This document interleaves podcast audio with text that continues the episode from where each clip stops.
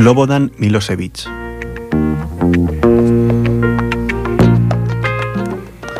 Demos.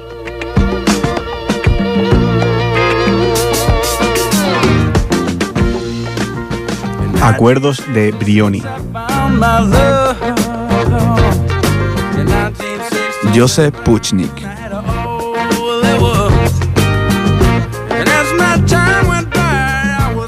Somos David García y Aitor Padilla.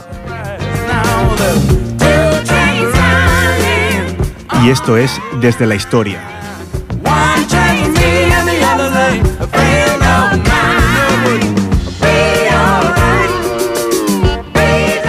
Hola, muy buenas noches, bienvenidos a Desde la Historia. Ya estamos en el segundo programa de la quinta temporada.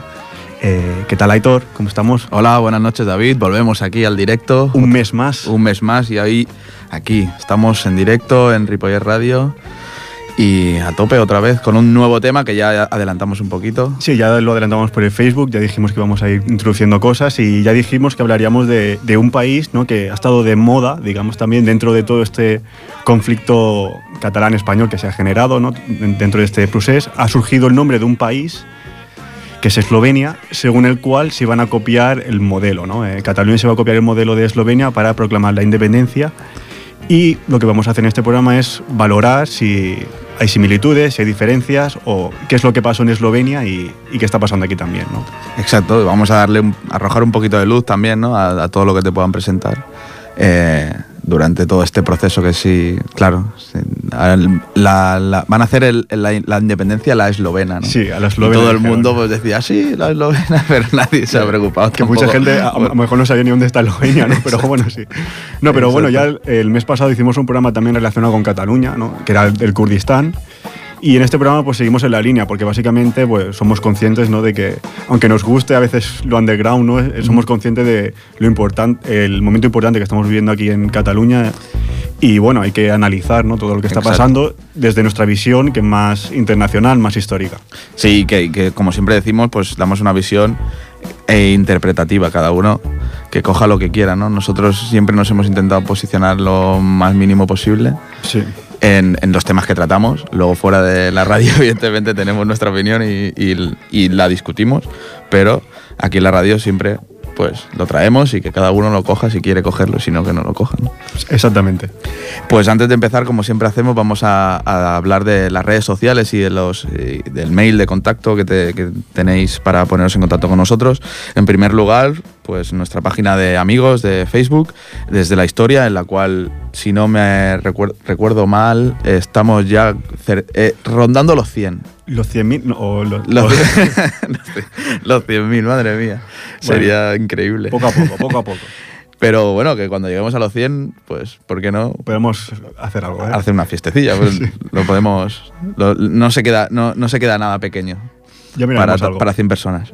Y también tenemos el correo electrónico, donde como siempre decimos, podéis hablar con nosotros, podéis proponernos cosas, criticarnos de forma constructiva. Y bueno, el correo es dsdhistoria.gmail.com y estamos abiertos a, tratar temas que no hayamos tratado ya, hmm. porque también hemos tratado muchísimos temas, ¿no? Y los que quedan aún. Y los que quedan. Y luego, por último, como el, el programa pasado no hablamos, creo, de él, pero sí. el blog el blog donde escribe David, desde la historia.wordpress.com, donde ahí va a haber un nuevo artículo. Sí, supongo que lo subiré ya esta semana o entrando la semana que viene, que es sobre el, tema que tratamos el mes pasado, sobre el Kurdistán, analizando en profundidad pues, todo lo que era el, Tratado de Sef y el Tratado de Lausana conforme el cual pues, Kurdistán quedaba en la situación actual de, dividida ¿no? en, los cuatro estados en los que actualmente eh, sigue estando dividida porque, como dijimos, hicieron un, referéndum en el Kurdistán iraquí, pero la cosa no ha ido... No ha ido según lo esperado. No, Queríamos, han, habido problemas. Queríamos comentarlo un poquito porque ya que lo tratamos, pues ¿por qué lo vamos a dejar ahí? no Vamos a aprovechar y, y sí, bueno, Barchani, que era el, líder político del Kurdistán iraquí. Que llevaba 12 años en el 12 años en el poder, aparte de todo lo que llevaba su familia, su hermano y su padre, pues ha dejado el cargo. Pero ha dejado el cargo no porque el referéndum no fuese eh, favorable, ¿no? que ya que lo propuso él, pues sí que mm. fue favorable, pero Bueno, pues ha habido mm, bastante movimiento en, respecto a Irak y bueno, ha perdido los territorios que tenían disputa. ¿no? Sí, también le ha pasado que bueno, no, te- no ha tenido el reconocimiento de ningún país, más allá a lo mejor de Israel, que era el único que se veía Mm. con, con ganas de reconocerlo. Pero bueno, sus fronteras estaban cerradas por Irán, por Irak, por Turquía, también Irak. Eh, pues bueno, con este avance militar, pues han en la, la ciudad de Kirkuk, que dijimos que era el emblema, ¿no? porque es donde está el petróleo de verdad, y la controlan el ejército iraquí.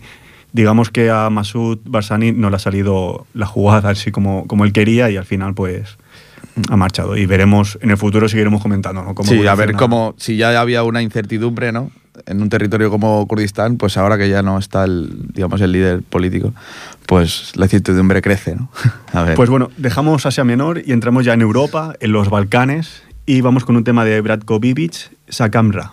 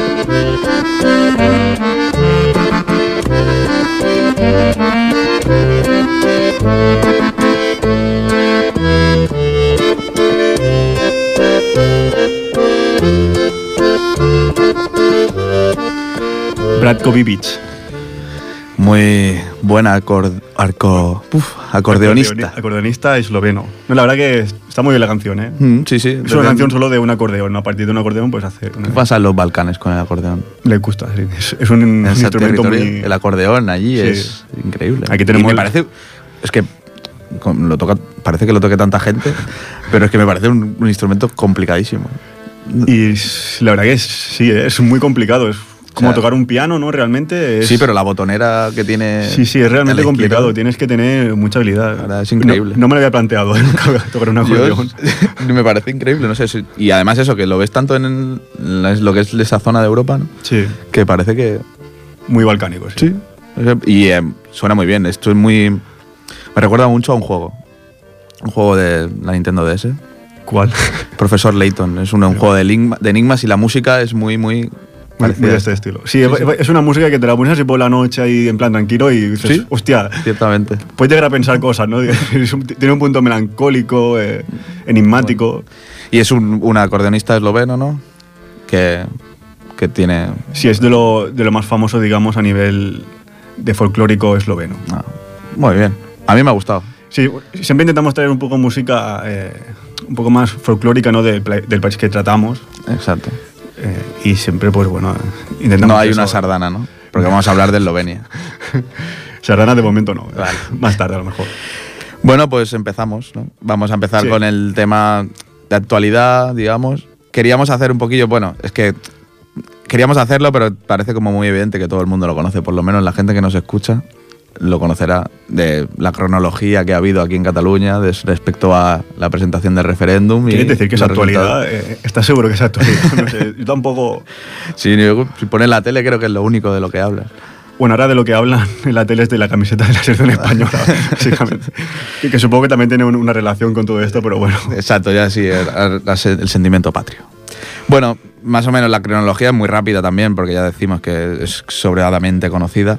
Eh, bueno, el 9 de junio se, presentó, se, celebró en lo que era el, era como un acto sobre el referéndum de Cataluña y es cuando se puso la fecha, se iba a votar el 1 de octubre y se presentó lo que era la pregunta. Eh, se aprobaron varias leyes, posteriormente la ley de transitoriedad y la ley de, referéndum. del referéndum, en la cual, pues como también sabemos, los partidos, digamos que son los partidos del Estado, ciudadanos constitucionalistas, eh, constitucionalistas que, es que es que el nombre ya es que es como difícil. Eh, ciudadanos, PP y PSC salieron fuera y se, aprobó por un 72% de votos a favor y 11 mm. abstenciones. Hablamos así porque también hablaremos luego con Eslovenia de cómo se aprueban. Eh, el, objetivo de este programa es comparar, por lo tanto tenemos que reflejar un poco lo que ha pasado en Cataluña. Que, ha pasado todo en dos meses y parecen dos años, ¿eh? también es verdad. Y, hace bien también un poco eh, recordar ¿no? todo lo que ha pasado. porque... Pasan tantas cosas que parece que pasa mucho tiempo. después de esta, el 6, eso fue el 6 y el 7 de septiembre, fue un, fueron bueno, unas jornadas en el Parlamento, pues un poco convulsas, largas, Ahí apareció una nueva palabra que también se utilizó mucho, filibusterismo. Sí, también. Esas palabras que van apareciendo y la gente las utiliza como si las hubiesen utilizado toda la vida. Bueno, luego podemos hacer una reflexión también de, cómo los medios de comunicación eh, nos hacen llegar la información a los ciudadanos. Exacto.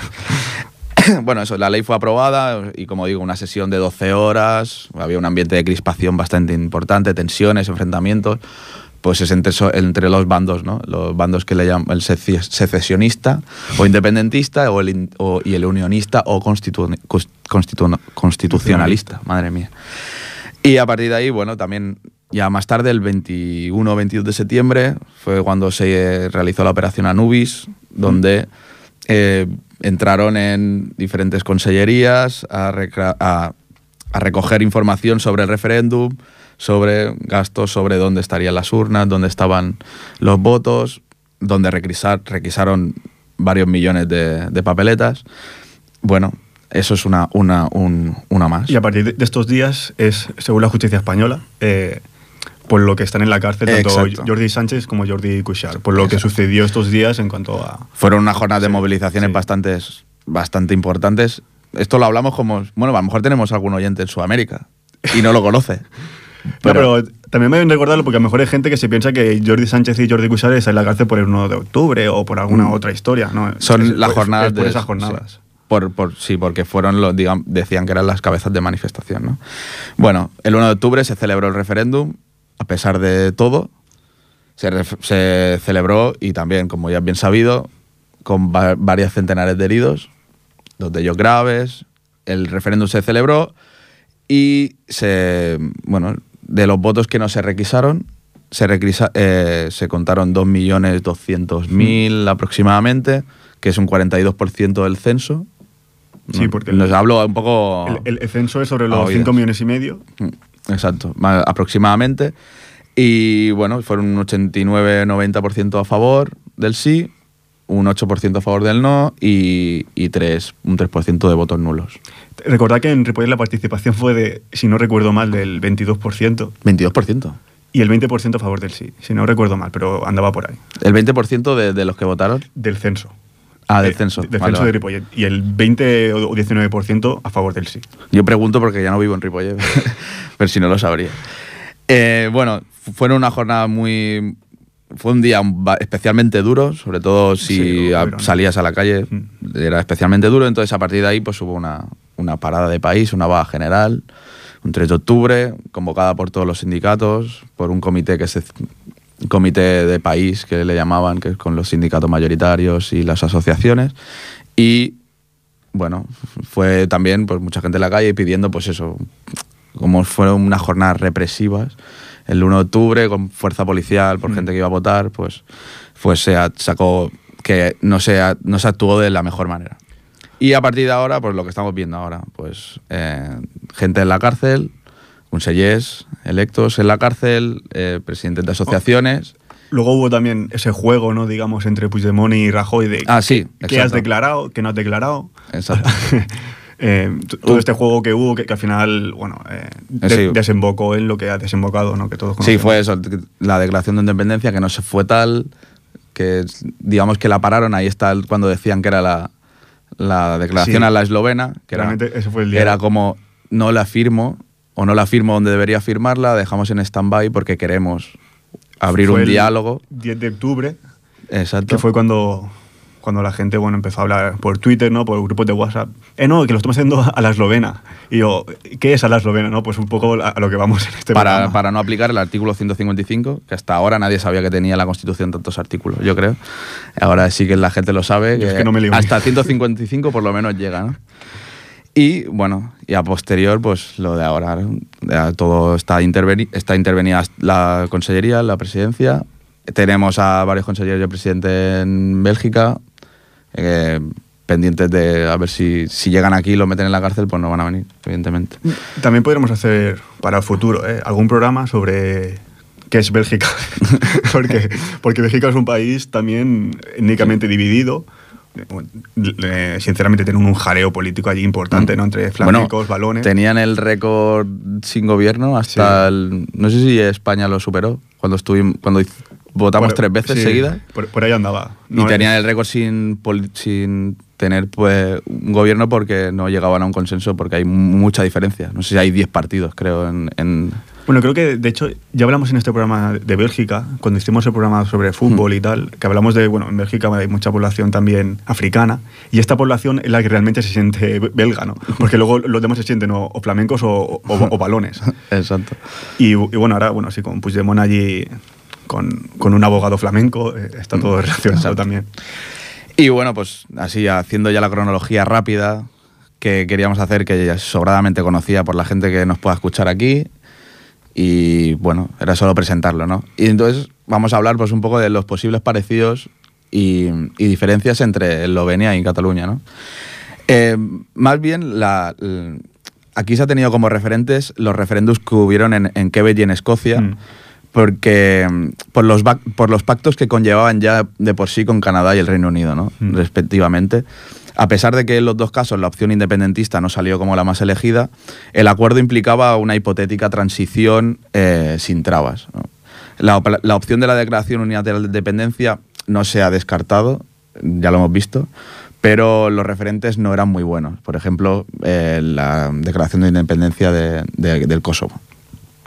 El, bueno, el Kosovo también es un tema aparte, mm, con sus peculiaridades históricas étnicas que, que no tienen nada que ver ni con el Quebec, ni con Escocia, ni con Eslovenia, ni con Cataluña. Pero con el concepto como tal, digamos que son los ejemplos como más palpables o que la gente puede conocer un poco más y esas eran, eran como los referentes. Que España no, reconoce al Kosovo. Exacto, no, puede, no podría hacerlo porque si no sería un problema. Eh, y para, para otros está a medio camino pues el caso de Eslovenia, ¿no? que por una circunstancia por una circunstancia, porque el Parlamento esloveno validó los resultados que hicieron en el referéndum, pero pospuso los efectos seis meses para abrir una, una vía al diálogo, que era un diálogo que también podríamos demostrar que no fue tal, ¿no? Bueno, o que entendemos que tampoco fue diálogo-diálogo, sino era más bien, bueno, pues ya lo tenemos, ahora vamos a hacer un, traspaso de competencias, un traspaso de todo. Pero, bueno, lo, importante básicamente es que la independencia de, de Eslovenia, el proceso, fue, digamos, el más limpio ¿no? de todos los que mm. hubieron en, la antigua Unión Soviética y en, y en, Yugoslavia. O sea, de los países que, que, se han formado en Europa los últimos 30 años, el proceso esloveno, digamos que fue el más parlamentario, el más, el más limpio, ¿no? el, el más llano. También tuvo sus conflictos, como ya veremos eh, posteriormente, pero sí es el más, el más mm. sano, por así decirlo.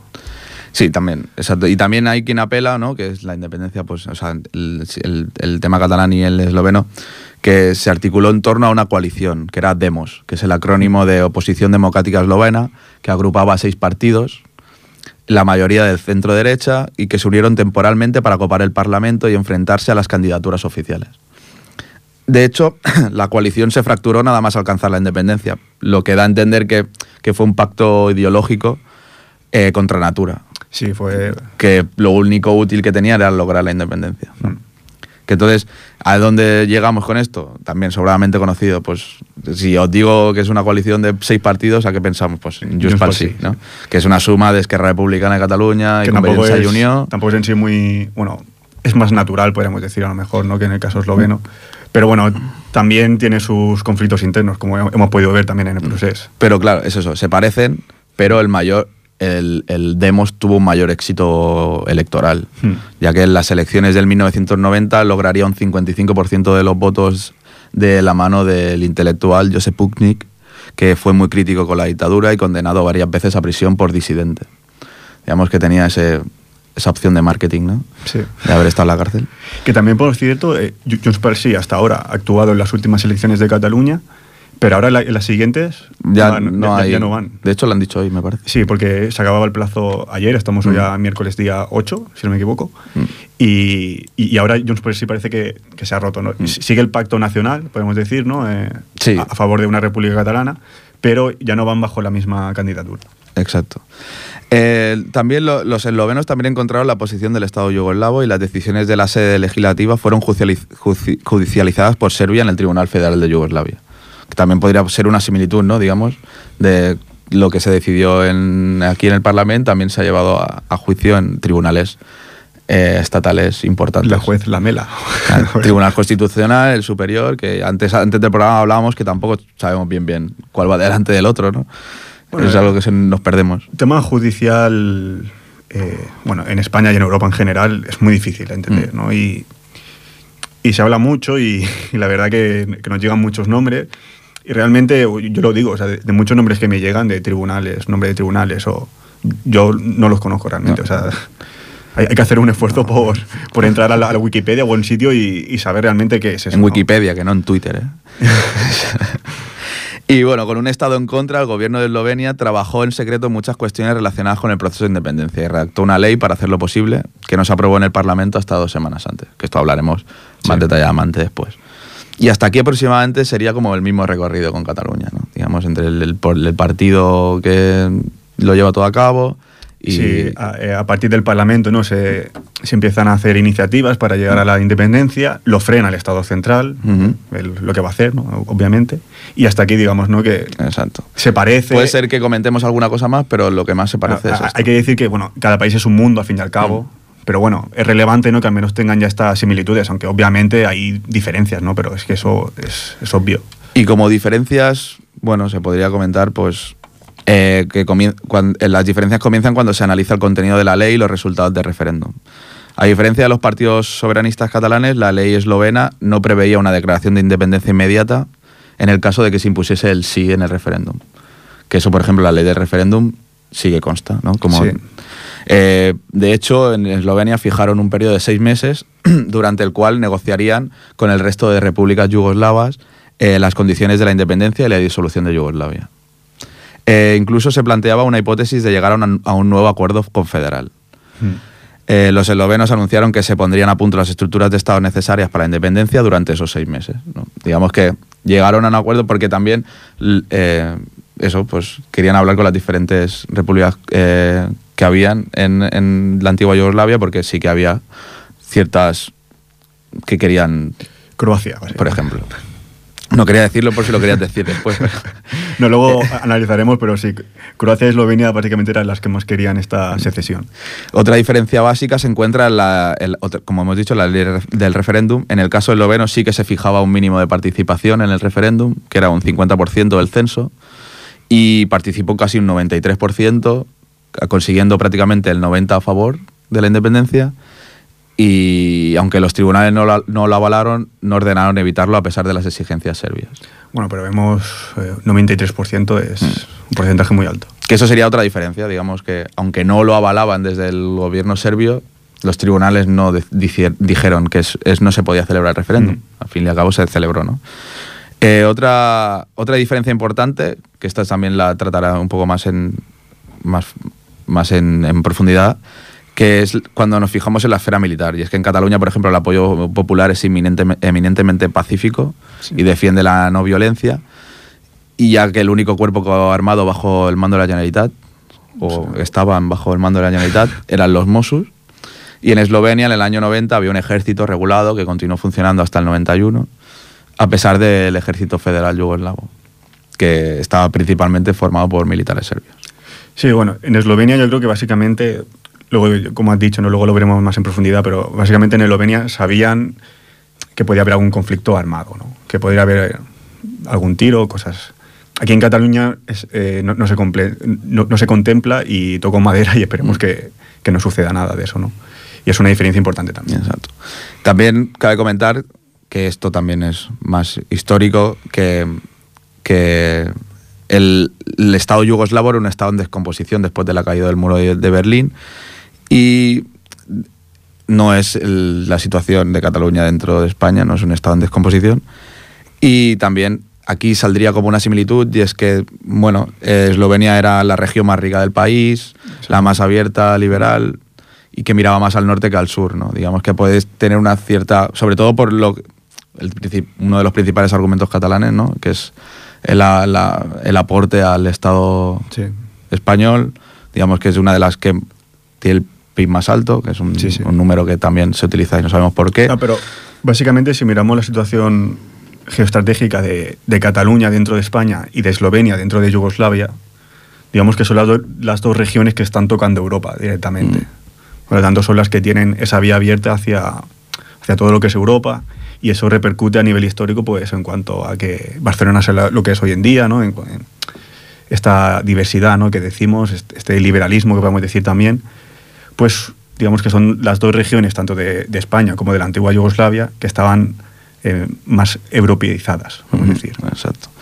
Y eh, también Eslovenia, por el contrario, y sigue eh, por lo contrario, era y sigue siendo étnicamente homogénea y carecía de problemas fronterizos.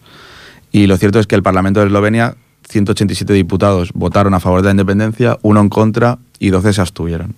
Desde luego, muy lejos de, la mayoría con la que cuentan las fuerzas independentistas en el Parlamento. O sea, es, bastante importante, sobre todo en, el número. ¿no? Sí. Es muy, claro. Y otra así, como pequeña similitud y ya para acabar prácticamente, el, el 155, propio 155 que se aplicó en Yugoslavia entonces. A la eslovena, ¿no? A la eslovena, sí. Fue como eh, excusándose en el... Bueno, Serbia no admitió que Eslovenia y Croacia eh, se fueran a independizar, excusándose en su perfil ideológico y de sus presidentes, que estaban violando la Constitución del 74. Eh, anularon, desde Belgrado se anuló la autonomía de Kosovo y Vojvodina. 74, 78, la que... Es que está la cosa. No sabemos si sigue con la Constitución, no creo, ¿no? Pero, y así, bueno, como principales similitudes y diferencias. Tengo, bueno, un artículo que he leído del hijo del líder de Demos de entonces, mm. que bastante crítico con, el, con la gente que compara Eslovenia y Cataluña y dice, así le, le las dos diferencias que me parecen mm. más objetivas, no, porque también tiene muchas subjetivas, entre Junts pel Sí y Demos. ¿no? Dice que Demos era la oposición a un gobierno que ya existía. Aquí en Cataluña, Junts pel Sí es, la, es el gobierno, al fin y al cabo. Es una posición como... No, no, no, existe como tal, no es, no es una posición al gobierno central, porque en el gobierno central ni siquiera no tienen tanto poder. ¿no? no, tienen sus diputados, pero... Y, otra era que, que, los tiempos que había en Eslovenia entonces era como un, un tiempo de transición que no es tal en, en, Cataluña con España. ¿no? esas diferencias principales, sobre todo cuando comparan a los dos partidos, al que formó su padre y, a, y al Junts de ahora. Pues bueno, una vez hemos visto estas semejanzas y estas diferencias entre Eslovenia y Cataluña, vamos a introducir el, segundo tema y luego hablaremos un poco más en profundidad de, la historia ¿no? de, Eslovenia, de qué sucedió finales de los 80, principios de los 90. Vamos con Dunkelbun y Boban y Marko Markovic, Cinnamon Girl.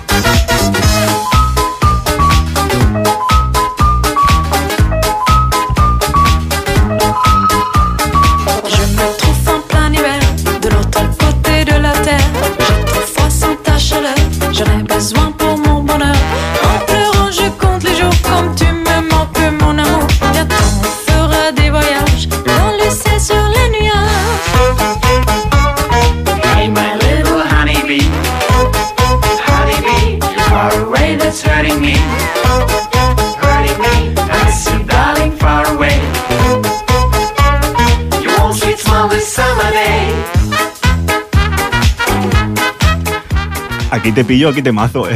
Madre mía, cómo me gusta el, el electro swing, el Balkan. Sí, esto el es- Electrobalkan, música del mundo, llámalo como quieras.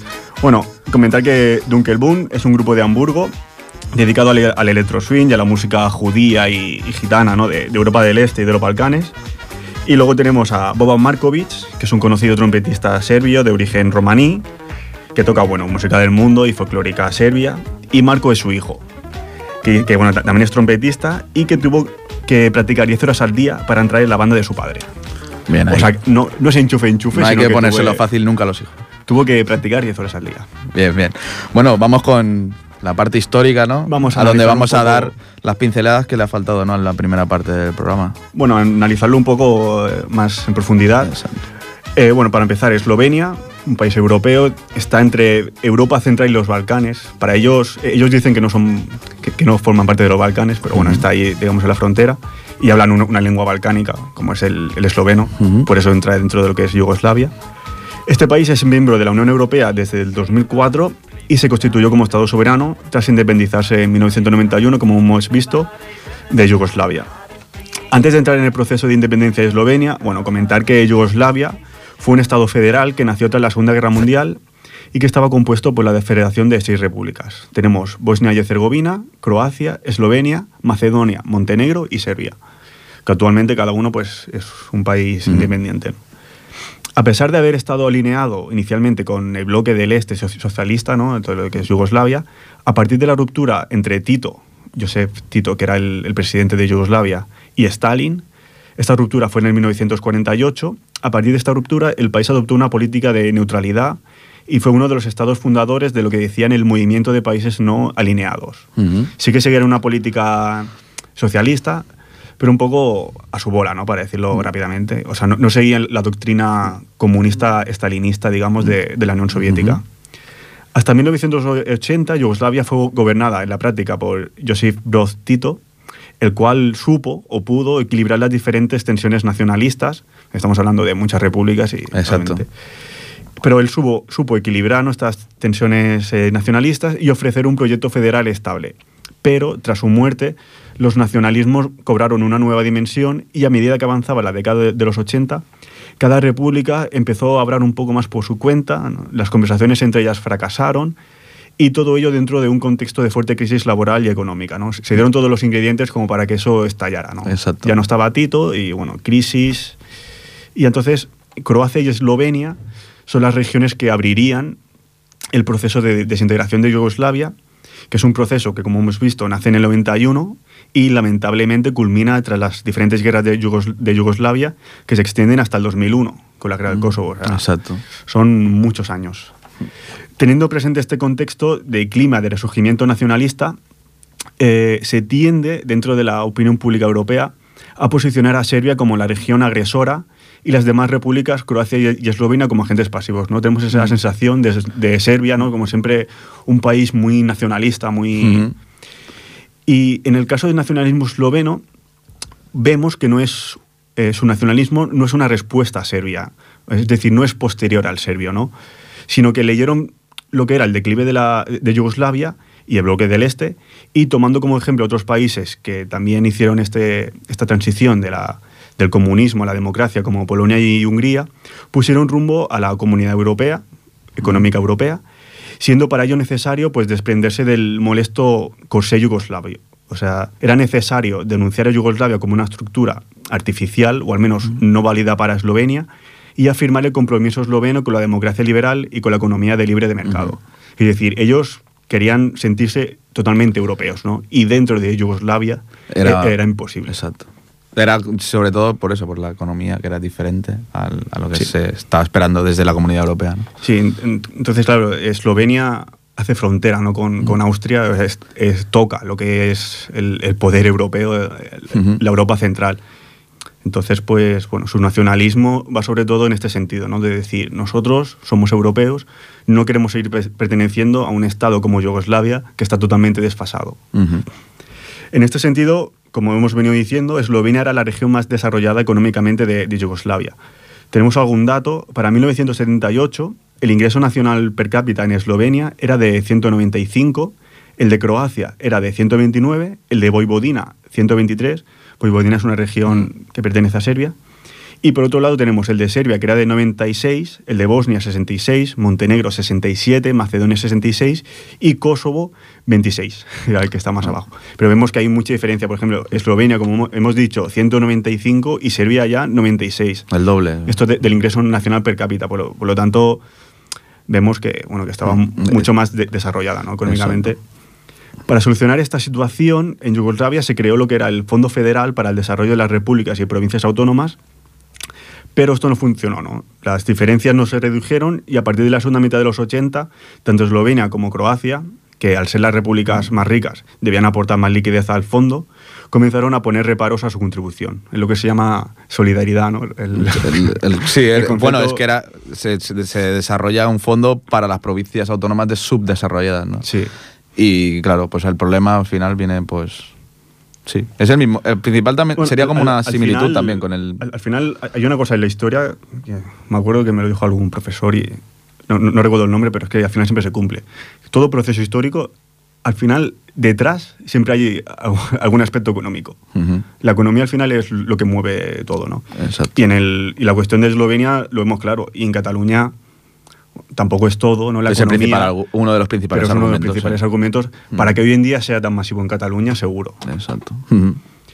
Pues bueno, una vez hemos ana- analizado un poco lo que es el nacionalismo y la economía eslovena, viajamos a 1989, que será un año decisivo para el desarrollo de la posterior independencia de, de Eslovenia. Ese año, Slobodan Milosevic, que era el presidente de la República de Serbia, reforzaba su poder al suprimir la autonomía de Kosovo y Voivodina, al tiempo que situaba miembros de su confianza en la cúpula dirigente de Montenegro. Es decir, para Eslovenia significaba el deseo de Milosevic de convertir Yugoslavia en una Serboslavia, ¿no? digamos, dado que con el control de todo lo que es Kosovo, Voivodina y Montenegro, Belgrado tenía en su poder cuatro de los ocho votos dentro de la, de la República Federal. Por su parte, el 27 de septiembre del, del mismo año, del 89, en Eslovenia se introdujeron unas enmiendas clave para preparar, digamos, el marco legal de, de su independencia, septiembre del 89, que es, que es, digamos, una constitución que se crea dentro del Parlamento esloveno que atribuía al Estado pues, el derecho a no contribuir en las cargas fiscales colectivas de la Federación Yugoslava, que era básicamente lo más importante, y también impedía la participación de los partidos políticos de ámbito federal a los procesos electorales eslovenos. Entonces, bueno, pero lo más importante podemos decir es que se rechaza la preeminencia de, de las leyes federales sobre las de Eslovenia, ¿no? Y en esto también tiene una similitud con Cataluña, porque cu- cuando se crea la ley de, de referéndum, Ujú. eh, está por encima de la Constitución española. O sea, está sí, por, por está eso por la echan atrás. Exactamente. Pues lo- y, y esta constitución eslovena, digamos, del- de septiembre del 89, también tiene preeminencia sobre las leyes yugoslavas. Por lo tanto, ahí, ahí también podemos encontrar una, una similitud. Entonces, bueno, con, con esta constitución se abre una puerta ¿no? que podría ser cruzada cuando, cuando se quisiera. Cabe señalar que la constitución se aprobó con un solo voto en contra y una abstención. Por lo tanto, Dentro del Parlamento esloveno. Sí. Por lo tanto, bueno, el, el apoyo era, era masivo, ¿no? A pesar de ello, los eslovenos no cruzaron inmediatamente la puerta hacia la secesión, tardarían unos dos años más. O sea, estamos en el 89, hasta el 91 no, no entrarían, digamos, en la independencia. En ese tiempo, bueno, fueron preparando todo lo que es el campo de leyes y disposiciones de la que se dotaría la, la Eslovenia independiente. Además, reforzaron su legitimidad social a partir de un referéndum que celebraron el 23 de diciembre del, del año 90. Votó prácticamente el 95% de la población, o sea, una burrada. Bueno, el, el país también en esa época no, no superaba el millón y medio de habitantes, o sea, tampoco es... Se movilizaron como si se moviliza Barcelona. Exactamente. Pero bueno, que, que tiene mucho mérito que, que vote el 95% de la población. Y a favor del sí fue el 88%. Por lo tanto, una mayoría muy absoluta. Así pues, el panorama político yugoslavo a comienzos del año 91 era, por un lado, las repúblicas de, de Eslovenia y Croacia, que proponen una ruptura con la federación y la conversión de estas eh, de una, a una confederación que les permitiera acceder a la independencia de facto, o sea, ir dando pasos ¿no? hacia la independencia. Y por otro lado, Serbia y Montenegro, bueno, Mm. básicamente Serbia, Sí. bueno, Montenegro también, que proponen una centralización de la federación. Al mismo tiempo, bueno, las instituciones federales se encontraban en un proceso de parálisis sin poder dar respuesta a, lo que estaba pasando, ¿no? al proceso de disolución que, que, que estaba sucediendo en Yugoslavia. Ante esta situación, Eslovenia también, en, en estos años 90-91, dedicó importantes esfuerzos a armarse contra su principal enemigo, que era el, el Ejército Popular Yugoslavo, el, el ejército de Yugoslavia, ¿no? que era también, por otra parte, la única institución federal que aún sobrevivía, digamos, de, la, de, de lo que quedaba de, de Yugoslavia. En este sentido, bueno, Eslovenia reforzó sus TO, que es la defensa territorial de, de Eslovenia, que hacen referencia también a, a una rama separada dentro de las Fuerzas Armadas yugoslavas. ¿no? Digamos que cada país tiene sus TO, sus defensas territoriales, y Eslovenia se las apropió ¿no? para, para luchar contra, contra el ejército popular yugoslavo. También comentar que hay un, un futuro ministro de defensa de esloveno, que por esos años fue uno de los máximos activistas también a favor de la independencia, se llama Janet Hansa, que bueno, para conseguir armas, el, el- el señor este, bueno, traficó con armas y, bueno, hizo cosas, bueno, con Bosnia, con Rusia, se, metió en algunos jaleos, y es curioso porque luego acaba siendo ministro de defensa en, en- en Eslovenia. Bueno, es el que más hizo por la defensa del país. Pues venga, ministerio. Sí. Pues bueno, por lo tanto, con este refuerzo militar, el camino se va despejando ¿no? hacia la independencia eslovena, aunque era necesario pactar ¿no? la salida en las mejores condiciones posibles. En este sentido es muy importante. El 23 de enero del 91 se reúnen Slobodan Milosevic, que es el presidente serbio, que no de Yugoslavia, que a veces nos podemos confundir. Eh, el presidente de Yugoslavia era Ante Markovic y el, y el de Serbia era Slobodan Milosevic. Que luego Milosevic, del 97 al 2000, será presidente de Yugoslavia. Pero en estos años Era serbio. era de, de Serbia, sí. Se reúnen Slobodan Milosevic y Milan Kucan, que es el presidente esloveno. Y mantuvieron una reunión donde se accedía a que Serbia respetaría el derecho de, secesión de Eslovenia, importante, lo respetaría Serbia, al tiempo que Eslovenia daba carta blanca a Belgrado para que solucionara el tema de sus minorías como, como quisiera. Mm, Esto no sentó muy bien a Croacia, ya que una semana antes había alcanzado un acuerdo de asistencia mutua con, con Eslovenia. Hay que recordar que en, en Croacia vive una importante minoría étnica serbia. ¿no? Entonces, a ver, vamos a recuperar esto porque creo que es importante. Eh, Slobodan Milosevic, que igual que Milan Kuchan y, y muchos políticos de los años 80 de, Mm. de la antigua, bueno, de Polonia, Hungría y, y de las repúblicas Yugoslavia, todos estos políticos, muchos de ellos hicieron una conversión, digamos, del comunismo hacia el nacionalismo, ¿no? Y Slobodan Milosevic, pues bueno, fue, acabó siendo un nacionalista serbio muy importante, que él lo que quería era eh, hacer una nación donde todas las minorías étnicas serbias estuviesen incluidas. Por lo tanto, como decíamos antes, en Eslovenia no hay No. población serbia. Entonces, él acepta que, que, Claro. Eslo- que Eslovenia sea un país. Digo, vale. Dice, vale, te acepto que seas un país, pero siento en Croacia, donde sí que hay población eh, serbia que quiero controlar, tú no entres. Y ahí eso se contraponía con el acuerdo que. Sí. Y Croacia dice, dice, bueno, a ver, habíamos firmado un acuerdo hace dos días. Pero Claro. claro, es que para Eslovenia, que Serbia diga que le da igual que sea independiente, Eso era ojo, muy importante. Serbia, no Yugoslavia. Sí, sí, eso es importante. Que eran Es- es las importante, repúblicas sí. que habían dentro. Entonces, eh, que también es un aspecto eso que en Cataluña no se da. ¿no? No, hay- no hay ninguna región española que diga, me da igual que Cataluña sea independiente. como mucho podemos decir el País Vasco, pero tampoco se ha posicionado directamente. El, el País Vasco, como mucho lo que ha dicho es que está a favor de un referéndum, ¿no? Ujú. Pero tampoco ha dicho que está a favor. Por lo tanto, es- creo que es importante este aspecto. Para el, el 8 de mayo del mismo año del 91, el Parlamento esloveno aprobaba la declaración de dis- disociación, era la independencia prácticamente, la cual sería efectiva el día 26 de junio. Vamos a entrar ahora un poco en, los mensajes que se lanzan desde los interlocutores internacionales, ¿no? que eran un poco contradictorios. Si bien es cierto que la Comunidad Económica Europea, posterior Unión Europea, y Estados Unidos apoyaron la continuidad de Yugoslavia, aun- bueno, esto cuando quedaban pocos días para que se declarase la independencia, no es menos cierto también que países como Austria, Alemania o Suiza, eh, Muy mu- cercanos a muy- muy Eslovenia. cercanos a Eslovenia, Geográficamente. concordaron con Eslovenia que no pondrían gran, gran resistencia a su declaración, al mismo tiempo que desde Estados Unidos se informaba ante Markovic, que era el presidente yugoslavo, que se rechazaba cualquier uso de la, de la fuerza para evitar la independencia unilateral de Eslovenia o de Croacia, porque consideraban que el ejército federal yugoslavo no estaría legitimado para, para tal tarea. Ujú. Es decir, se habla de, de que sí, de que están a favor de la continuidad de, de Yugoslavia, tanto de Estados Unidos como la Comunidad Económica Europea Pero que no haya violencia. pero que no haya violencia y ojo, que si la declaras, tampoco me voy a poner, ¿sabes? Ujú. Y bueno, yo, yo creo, opino que Alemania tenía bastante detrás, que le, le interesaba bastante que, que, Eslovenia, que, que Eslovenia entrase. Por otra parte, bueno, desde la Comunidad Económica eh, Europea también se reconocía desde su Parlamento que las repúblicas constituyentes tenían el derecho eh, de decidir su propio futuro, ¿no? sobre las bases de reconocimiento internacional y la garantía de las propias de las fronteras nacionales. Eh, pese a que la independencia estaba proclamada para el día 26 de junio, el 25, un día antes, se produjo la proclamación de independencia de Croacia, que lo, lo hemos comentado antes también, por lo que Eslovenia aprovechó y digo, bueno, pues la declaro también. Y también este, el- hecho de proclamarla 24 horas antes eh, les hacía ganar dine- ay, dinero, perdón, tiempo ante el, el ejército federal, ¿no? que en- e- ellos eran conscientes de que iba a haber un enfrentamiento entre el ejército yugoslavo Sí, que iba a pasar. y, y entre, bueno, las TEO que hemos dicho, la defensa territorial eslovena. Por lo tanto, dicen, mira, si lo hacemos un día antes podemos ganar tiempo, ¿no? Y esta guerra, podemos decir, es, bueno, es una mini guerra. Es la guerra de los 10 días, que luego en verdad fueron 6.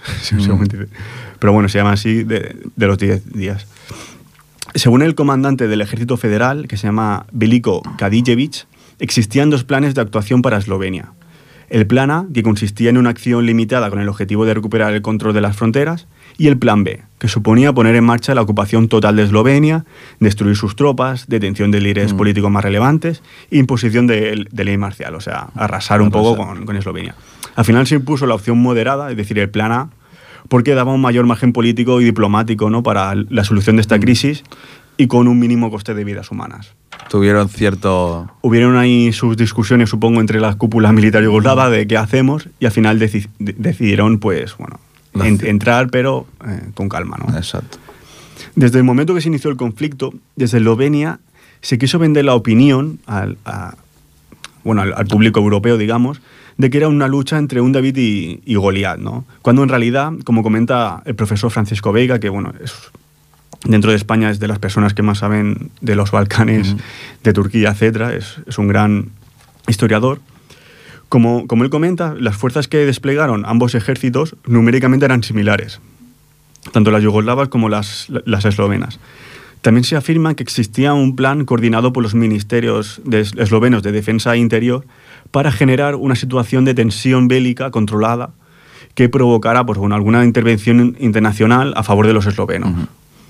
Entonces, claro, eh, la estrategia funcionó bien, ¿no? Lo que querían era que a los estados europeos les llegase pues imágenes de, de guerra en suelo europeo, ¿no? Y que eso, Y eso- A, a los políticos europe- europeos dijesen, hostia, vamos a entrar y, vamos a ver qué pasa y sobre todo desde Eslovenia, pues que...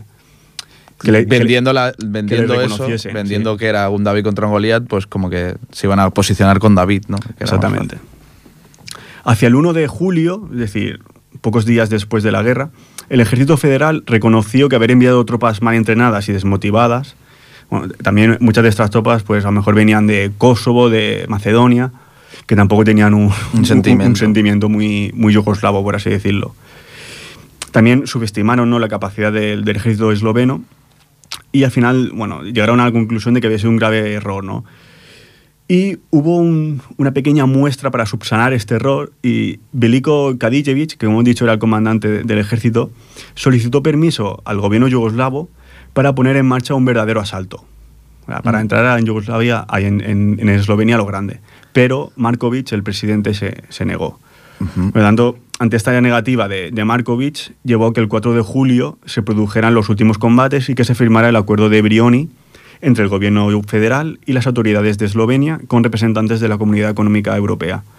Respecto a las bajas de la guerra de los 10 días, bueno, fueron 13 por parte eslovena y 44 de- por parte del ejército federal y 8 civiles.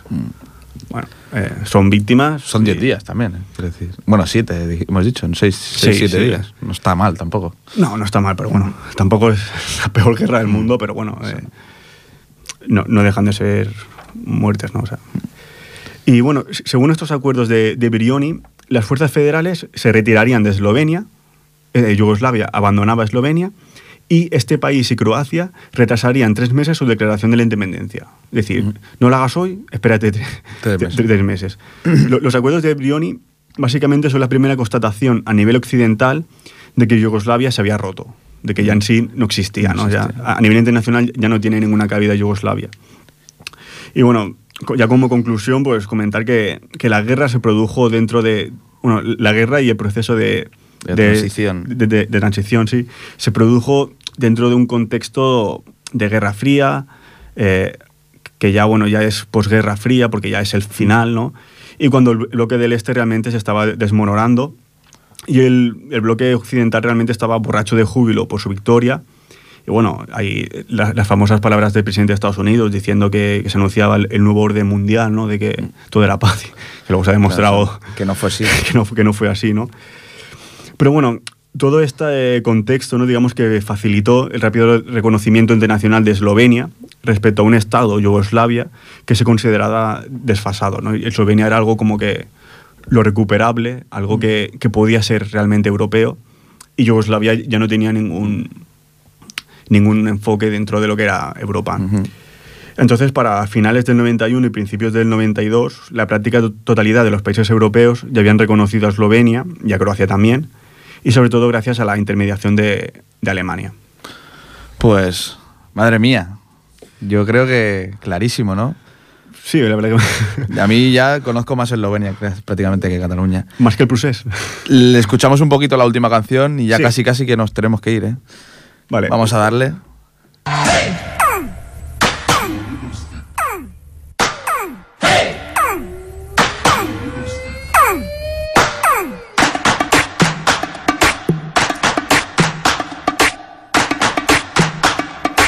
One, two, three, four. ¿Qué nos has puesto? ¿Qué nos has puesto? Bueno, os he puesto Balkan Beatbox, que es un grupo que ya hemos puesto alguna vez, es uno de estos grupos que me gustan porque es música del mundo y con un toque bastante balcánico. La canción se llama Habibi Min Siman, que es en árabe. El, el- el grupo es de Israel, pero bueno, tiene influencias de, de, bueno, de, de Israel propio, árabes, balcánicas. Eso, es un gran grupo, me gusta mucho. Y bueno, te- hace música, pues bueno, ska, reggae, música gypsy, gypsy punk, bueno, un poco de todo. Pues esta la colgaremos en el Facebook para que la gente la pueda escuchar bien. Es, Pues- es una gran canción. A mí me, el programa de hoy me ha encantado, la verdad. Creo que Nos ha faltado incluso tiempo hoy, ¿eh? Sí, la- de- de la- siempre lo, lo clavamos, pero hoy nos ha faltado mucho tiempo. No, es, es un tema denso, también es un tema que conocemos, ¿no? Porque nos Mm. pilla muy, muy cerca. Es Cataluña, al Sí, al cabo. y es, claro, es eso, que nos da para hablar mucho más de esto que siempre decimos que nos gusta, que es como si estuviésemos en el bar. Y la verdad es que el tema de Eslovenia ha quedado clarísimo, creo que existen similitudes, pero existen. existen unas diferencias también muy grandes, sobre todo en la situación Bueno, a ver. en la que estaban y en la que estamos aquí. ¿no? Básicamente, yo creo que cuando se estudie en el futuro lo que ha pasado en Cataluña, yo tengo la sensación de que se va a estudiar como algo bastante único. Porque esto de hacer una declaración de independencia, luego 155, etcétera, es, es algo bastante único.